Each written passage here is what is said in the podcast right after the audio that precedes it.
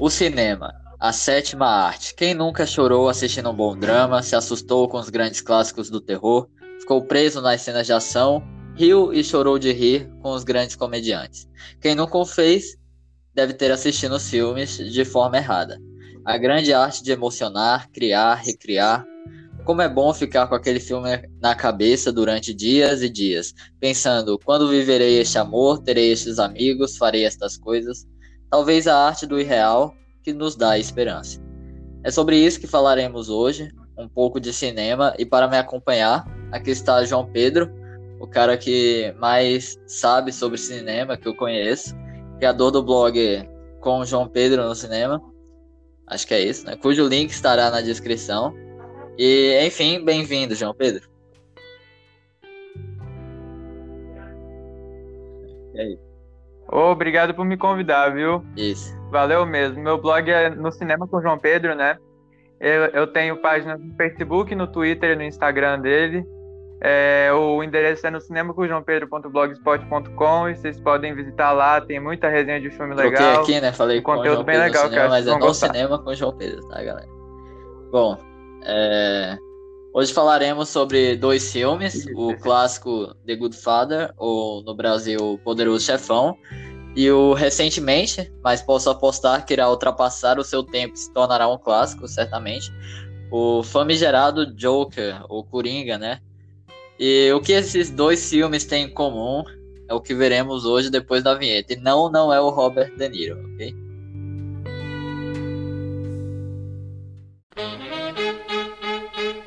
Bem-vindos a mais um episódio do Desconhecedores.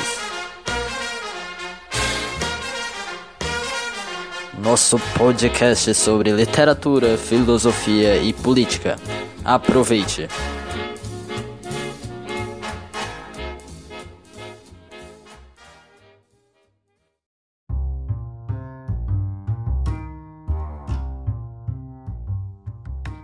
Bom, uh, uh, bom dia, boa tarde, boa noite a todos. É, como os senhores e senhoras viram na introdução, iremos falar sobre o que há de comum entre Joker e The Good Father. Mas antes disso, o meu companheiro aqui vai fazer algumas observações técnicas interessantes sobre estes dois filmes que ele achar interessante falar. Fique à vontade.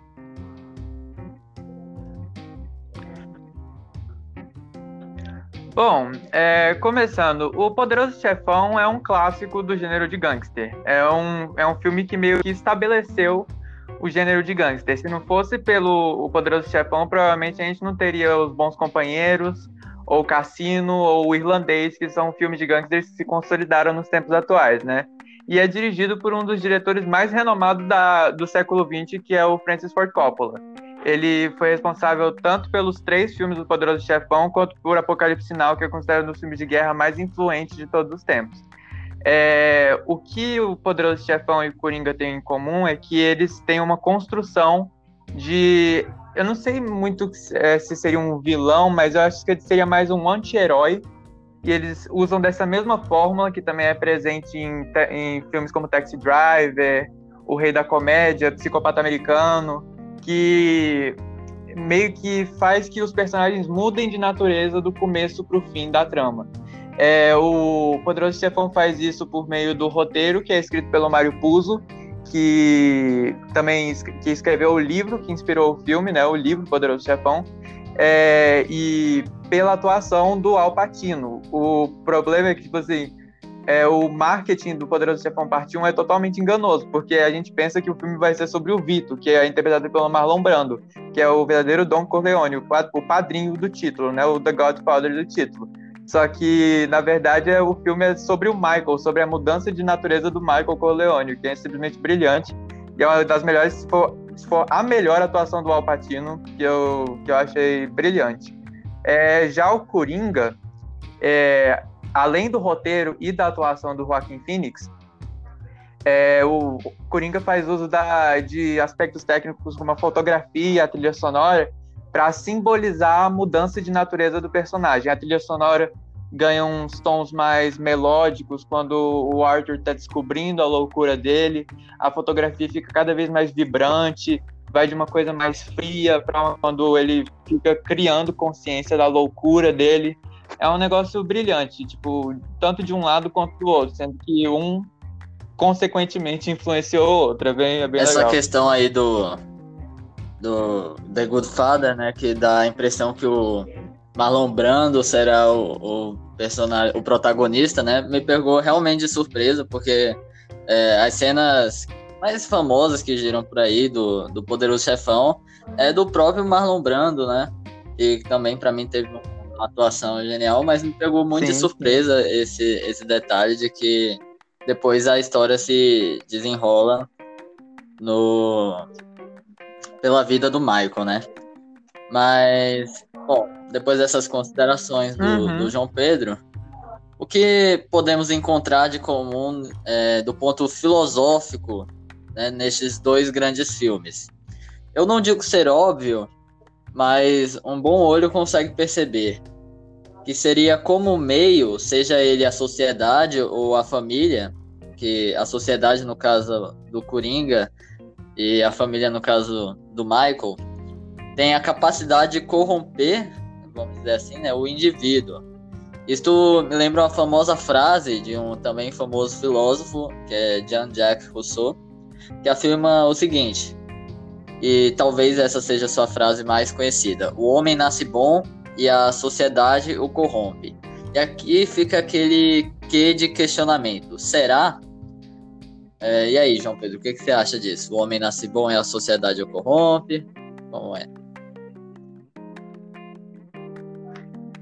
Bom, é, se você olhar pelo ponto de vista dos filmes, todo personagem meio que nasce bom. Todo personagem que é dito como vilão ou anti-herói nasce bom e a sociedade corrompe. Alguma coisa muito de ruim acontece com ele que faz ele mudar de natureza. Tipo, no exemplo do, do Poderoso Chefão, né? Do Michael, no caso. É, a primeira cena do Poderoso Chefão é um casamento, é uma ocasião que é para ser feliz. E quando ele chega no casamento, ele fala para Kay sobre um dos casos lá que o Don Corleone resolveu, que foi pela violência, esse negócio assim, mas ele depois assegura: não, esse daí é minha família, não sou eu. Aí depois vem aquela cena do hospital, onde é, ele tem uma, uma visão que o, as outras famílias criminosas estão perseguindo o Vitor, estão querendo terminar o atentado que eles, que eles quiseram tentar nele lá. E ele vai e mete, e, e na verdade leva porrada de um policial lá. Aí ele meio que acorda para a vida. Aí que a natureza dele começa a mudar mesmo. Quando ele leva a porrada, aí a natureza dele já muda, ele já se torna mais envolvido com os negócios da família, ele já quer matar todo mundo lá. Aí no final ele mata geral lá. Pode, pode, pode, pode. pode ter spoiler nisso daqui, né? Não puder, já tem. Ah, tá, beleza. Porque, tipo assim, aí, aí no, no final do filme a natureza dele muda completamente. Foi, pelo amor de Deus, né? O filme de 40 anos, pelo amor de Deus, pra, pra quem não ter.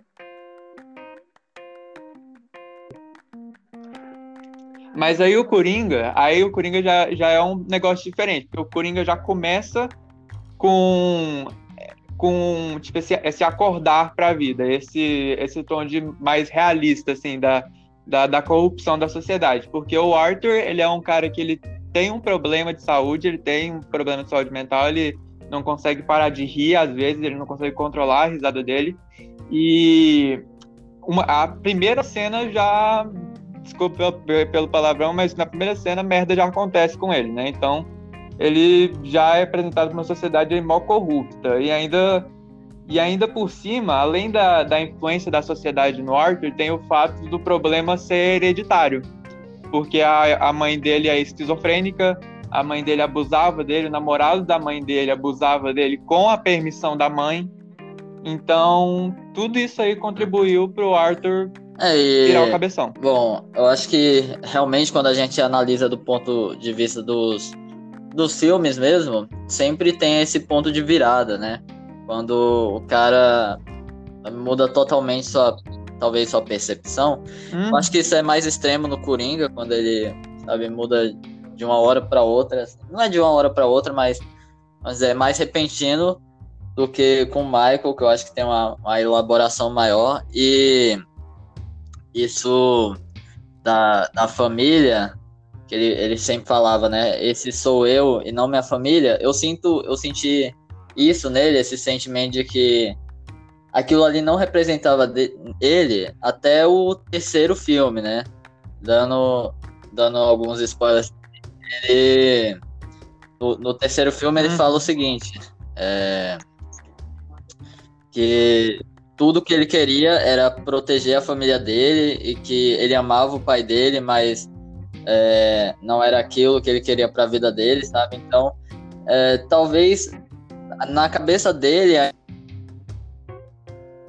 fazia algum sentido aquela ideia de que ele não era igual o pai dele, ele não era igual a família, porque a gente acompanha a tentativa dele melhorar os negócios da família, legitimizar, é, deixar as coisas legais, né? E eu, eu acho que outra coisa que tem em comum nesses filmes é que o, o do personagem é, é muito diferente do que a gente olha, do, da forma como a gente olha para eles. Entende? O pensamento deles sobre eles mesmos é diferente do que o nosso pensamento sobre eles. Então acho que meio que tem essa falsa ilusão dos próprios personagens de que talvez eles estejam fazendo o bem, fazendo a coisa certa, sabe? É, fazendo justiça por de alguma forma, sabe? Então acho isso bem interessante uhum. nos dois filmes.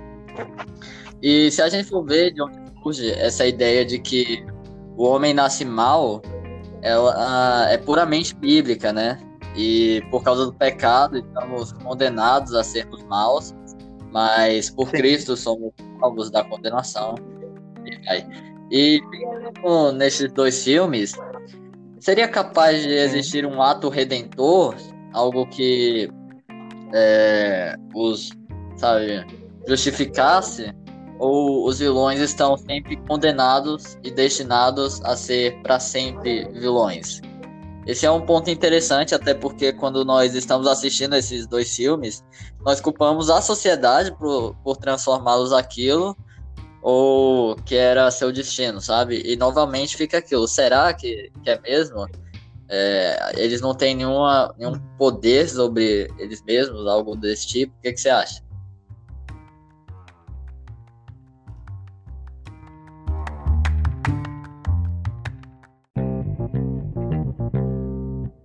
Tanto um quanto o outro, eles fizeram coisas muito ruins. Tipo, é, uhum. o roteiro. É, esse é o problema. O roteiro, ele faz a gente acreditar que eles estão fazendo o bem, que eles estão fazendo o que é certo, que eles estão fazendo a justiça que eles merecem. Matou um monte de gente lá porque eles é, cometeram o atentado contra o pai dele. E o matou um monte de gente lá porque eles, que eles mexeram com ele, fazendo, fizeram bullying com ele, assim, agrediram. É, mas, tipo assim, é, tipo, mas esse é o ponto de vista do mundo, não é o nosso ponto de vista. Esse é o ponto de vista do mundo, no qual a gente uhum. não pertence. É um ponto de vista em que o homem nasce bom, mas a sociedade rompe ele. De vista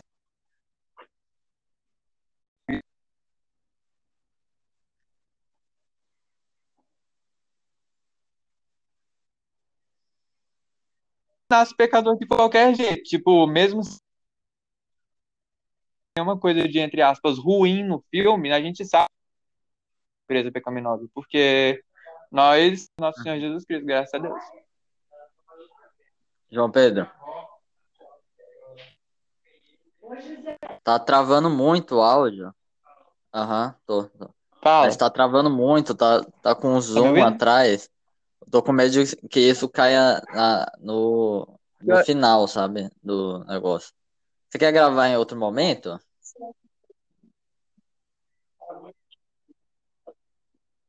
Sim. Não, eu, eu, eu, acho que eu consigo gravar aqui num, num quarto aqui que tem mais internet, precisamente. Consigo. Pronto, consegue me escutar melhor? É... Ah, então beleza. Retoma aí. Deixa eu ver. E essa ideia de que a maldade e a bondade, é, essa ideia de maldade e bondade, na verdade, me lembra um poema do Mário Quintana, que ele diz o seguinte: No fundo, não há bons ou maus, há apenas os que sentem prazer em fazer o bem e os que sentem prazer em fazer o mal. Tudo é volúpia. Observação volúpia quer dizer prazer na sensação de fazer algo. E eu tive que olhar no dicionário, tá? Não sou dicionário ambulante, não. Mas aí eu fico pensando, né? Será que esses personagens, o Michael em O Poderoso Chefão ou o Coringa, será que eles sentem prazer no que fazem ou apenas pararam de se importar em algum momento? É, assim, eu acho que essa é, é uma questão complicada, sabe? Uh, será que o Michael teve prazer em matar o próprio irmão, sabe? No Sim. filme? Ou. É, ah, fazer todas as coisas que ele fez, né? Que quem assistiu Sim. sabe. E, e aí fica esse questionamento: será que eles pararam apenas de ah. se importar com essas coisas? Uhum. É, eu acho que a partir do momento, quando o cara começa a fazer tanta.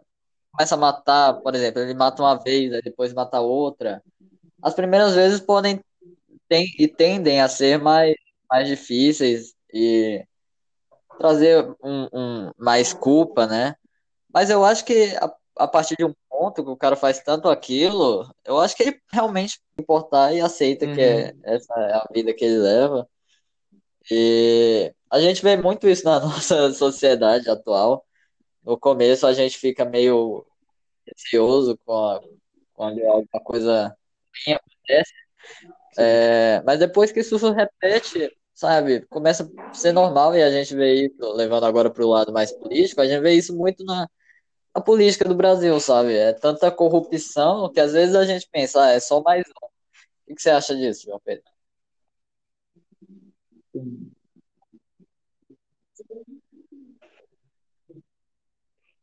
Bom, eu não acho que eles matavam por prazer, porque, tipo assim, eles nunca mostram muito muita coisa, assim, tipo, muitas expressões que expressam, na verdade, o prazer. Eu acho que eles, que eles fazem pela retribuição é, pelo, é, pelo mal que eles fizeram para os sujeitos, né? No caso, o Michael e o Arthur. Tipo, a primeira morte que o Arthur causou no metrô foi, tipo, um acidente. Ele não queria, tipo assim, matar o, os caras, ele só queria dar uma retribuição para eles pararem de mexer com ele. Tanto que quando ele só puxou a arma quando os caras estavam metendo a porrada nele no, no chão do metrô. É, uhum. E, tipo assim, ao longo do filme, a gente, do, do Coringa, né, no caso, a gente vai vendo que o Arthur para, vai parando de se importar, porque ele vai descobrindo cada coisa sobre cada pessoa que conhece ele, que ele vai, tipo, matando todo mundo que já fez mal para ele. Por isso que ele matou a mãe, que abusava dele e deixava que o namorado dela abusasse dele também. Matou o Randall, que, é o, que era o amigo dele, que deu a arma para ele, que começou tudo, porque se ele não tivesse dado essa arma, ele não teria perdido o trabalho. E matou o Murray, que falou mal dele, que mangou dele lá no, no programa, mostrou o vídeo dele, todo mundo riu.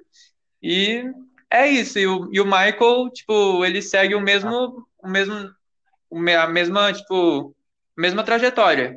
Ele vai matando por retribuição, por quem fez mal e traiu a família Corleone. Tipo, ele mata o, o turco e o policial lá porque eles abusaram dele, eles meteram a porrada nele no hospital lá. E tentaram matar o, o Dom Corleone no hospital também. É, e ele mata os outros, os, os, os líderes das famílias do, do crime, né? É, pelo uhum. fato deles também serem contra Corleone, os Corleone para eles comandarem tudo. Aí eu acho que não é muito por prazer, mas sim pelo pela retribuição e talvez uhum. pelo Meio com a vingança da sociedade né, com essas pessoas. Com as pessoas. E agora vamos para nosso último tópico, Isso, é. que eu acho que talvez seja o mais uhum. interessante, porque nós sempre tendemos, nesses filmes, a torcer para os vilões.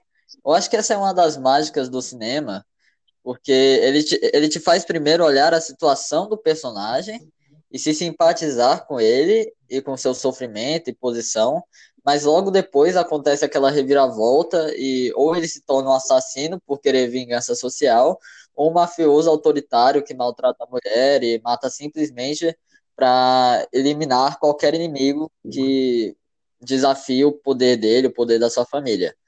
E essa torcida pelos vilões é sempre atual. Tanto é que Joker é um filme recente, recente do ano passado, enquanto O Poderoso Chefão é um filme da década de 70. Né? E você quer nos dar alguns exemplos de onde a gente essa torcida pelos vilões também, João Pedro? Consegue se recordar de algum, algum aí?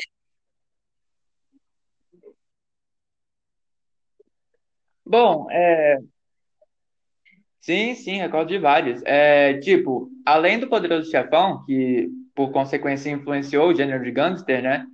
Tipo, quase todo filme de gangster você meio que torce pelo vilão, porque gangster faz coisa errada. Então, né? Todo filme de gangster você meio que torce pro, pelo, é, pelo vilão. Entre eles, Os Bons Companheiros, é, Cassino e O Irlandês, que todos são do Scorsese. Tem Taxi Driver, que também é do Scorsese. É, o Coringa, né, que é de 2019. Tem o Psicopata Americano, que é com o Christian Bale, que também é muito bom. É, tem a outra história americana, que é sobre um neonazista, que é apresentado, que, tipo assim, ele, ele é apresentado como um neonazista, tipo assim, raiz no começo, só que ele meio que ganha o coração mole até, até o final do filme, é um negócio bem legal de se ver. É, muita coisa. Tipo, tem, tem vários Esse do neonazista, ele faz o caminho oposto. Ele começa como um cara mau e depois vira um cara bonzinho.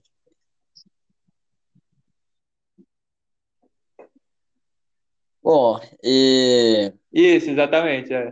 Eu acho que esse, esse também de, de virar um cara bonzinho acaba que afeta também o, os filmes em que o cara começa bom, se torna um vilão. Eu acho que no final ele ainda sei lá, os, os diretores, produtores, ou até mesmo a, a interpretação do, do ator, ela no, nos dá a impressão de que o cara volta a ser bom, entende? Então, não sei, eu não senti isso tanto uhum. no Coringa, mas no, no Poderoso Sim. Chefão eu vi muito isso, como se, sabe, o cara tava na sua velhice já, e ele tenta redimir tudo que ele fez, então, eu achei esse um tópico interessante também.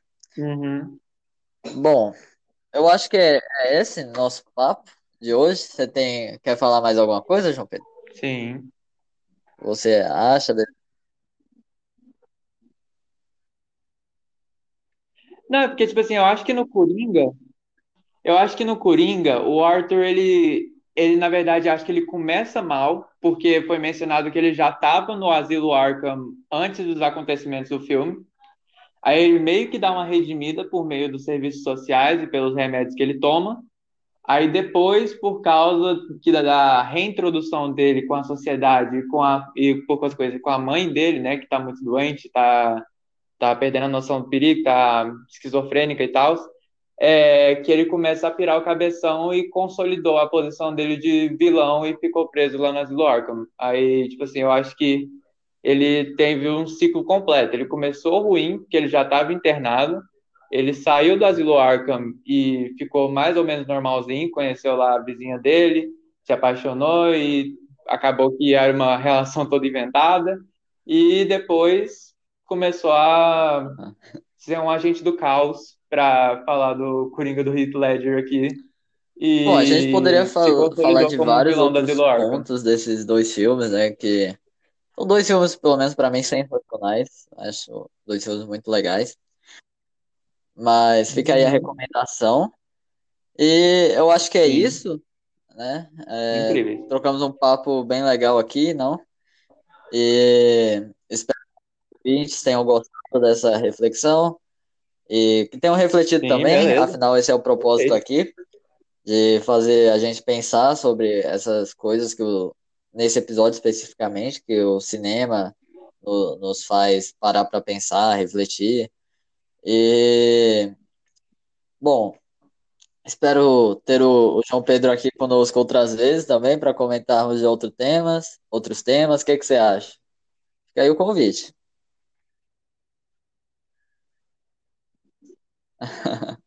Ué, então, beleza. Quando a gente for falar só tô, só tô esperando o convite. Eu te amo, beleza? E esse foi nosso episódio. Olá. Pessoal, é, não esqueçam de dar uma olhada no blog do João Pedro. Beleza. É, eu vou deixar todas as páginas dele aqui na descrição. E de nos seguir no Instagram também, Desconhecedores Underline. Muito obrigado pela presença e até a próxima.